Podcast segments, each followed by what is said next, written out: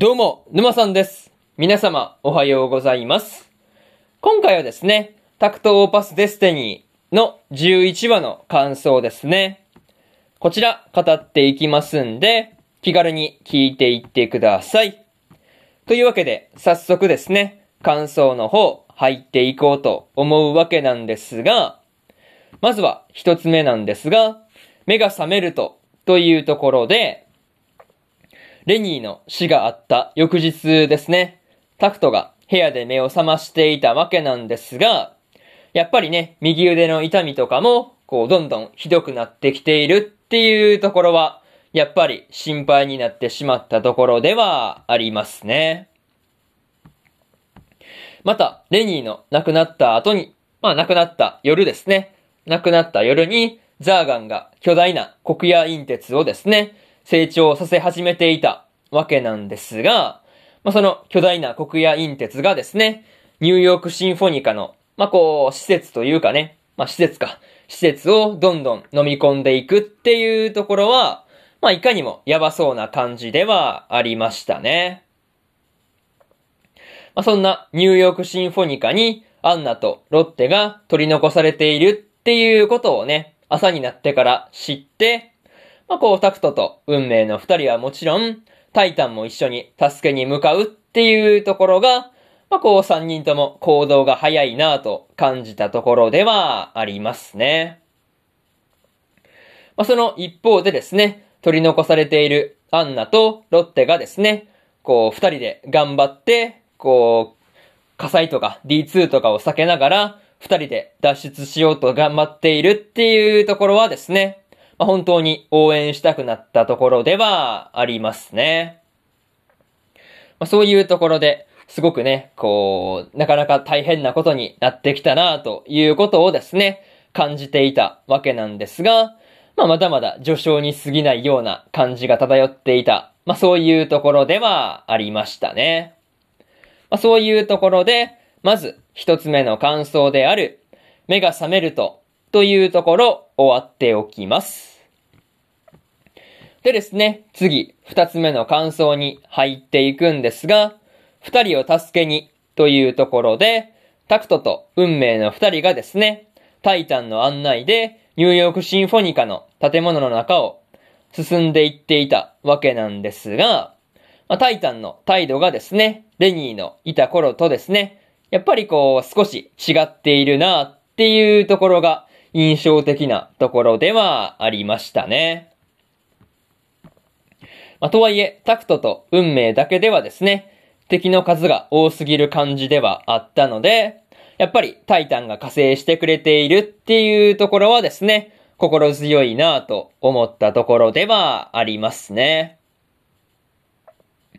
まあ、それと、タイタンがですね、ザーガンを止めようと思っているっていうのに対してですね、タクトと運命も、アンナとロッテを救出して安全な場所まで連れて行った後にですね、こう勝手にザーガンのところまでついていくっていう風に言っていたりするっていうところで、まあなんていうか、そういう態度というかね、まあ言動というか、そういうところをひっくるめてね、タクトらしいなぁと感じたところではありますね。まあ、しかもね、勝手についていくから、こう守られるつもりもないっていう感じがあったりしたんですが、なんかね、そういうところもいいなと思ったところではありますね。あとは、レニーがやりやり残したことをですね、教え子としてやり遂げる必要があるっていう風にタクトが言っているところで、まあ、結構うるっときたところではありましたね。まあ、そういうところで、二つ目の感想である、二人を助けにというところ終わっておきます。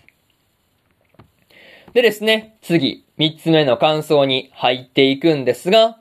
音楽を守るためにというところで、まあ、こう、タクトと運命がですね、タイタンに後のことを任せてですね、ザーガンの元へ向かっていたわけなんですが、まあ、その途中でですね、ヘルとヘブンがですね、一つになって、こう、オルフェとして立ちはだかるっていうところにはですね、やっぱり驚かされたところではありますね。まあ、その直前でですね、こう、タクトがアンナにキスをされたっていうことで、まあ、こう、静かになっているっていうことをですね、運命が、こう、わざわざ言葉にしてタクトに伝えようとするっていうところで、まあ、こう、まあ、もうそれは伝える必要はないっていう風に言っているタクトと合わせてね、なんていうか、そういう風なやりとりが微笑ましかったわけなんですが、まあ、その雰囲気も、楽しかった雰囲気も、どこへやらっていう感じではありましたね。まあ、そもそもアンナがですね、タクトを止めるっていうところまではね、予想通りな感じではあったんですが、まさかね、こう、あのタイミングでキスまでしてくるとはっていう風に、まあそこはね、さすがに予想外だったんで、まあ結構びっくりしたなというところではありましたね。まあそれと、タクトがですね、父のケンジや先生であるレニーといった存在がですね、こう自分の音楽になっているんだっていうことも話していたわけなんですが、まあそういうところがね、個人的に好きなところだったりします。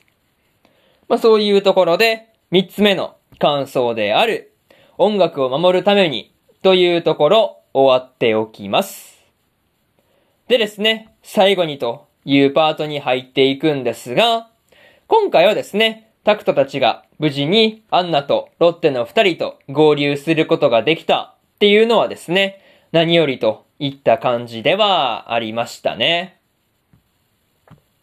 また、久々にワルキューレが登場していたわけなんですが、まあ、ワルキューレがいなければですね、アンナとロッテはですね、D2 に殺されていた、まあ、殺されていたっていうことを思うと、まあ、来てくれて本当に良かったなと思ったところではありますね。まあ、それと、アンナがですね、タクトにキスをしたのはどうしてなのかですね、こう自分でも分かっていなかったわけなんですが、まあ、これに関しては後で自分自身でも分かったりする感じなのかなというところで、まあ、気になるところではありますね。まあ、とりあえず、次回でのオルフェとの戦いがですね、どうなるのか、楽しみにしていようと思いますというところで、今回のタクトオーパスデスティニーの11話の感想ですね。こちら終わっておきます。でですね、今までにも1話から10話の感想はですね、それぞれ過去の放送で語ってますんで、よかったら過去の放送も合わせて聞いてみてくださいという話と、今日は他にも2本更新しておりまして、作眼の10話の感想と、見える子ちゃんの第11話の感想ですね。この2本更新してますんで、よかったらこっちの2本もですね、合わせて聞いてみてくださいという話と、明日はですね、3本更新するんですが、世界最高の暗殺者異世界貴族に転生するの10話の感想と、プラオレの第11話の感想ですね。こちらと、焼くならマグカップもの2期の11話の感想ですね。この3本、1、2、3と更新しますんで、よかったら明日もですね、ラジオの方、聞きに来てもらえると、ものすごく嬉しいですというところで、本日3本目のラジオの方、終わっておきます。以上、沼さんでした。それじゃあまたね。バイバイ。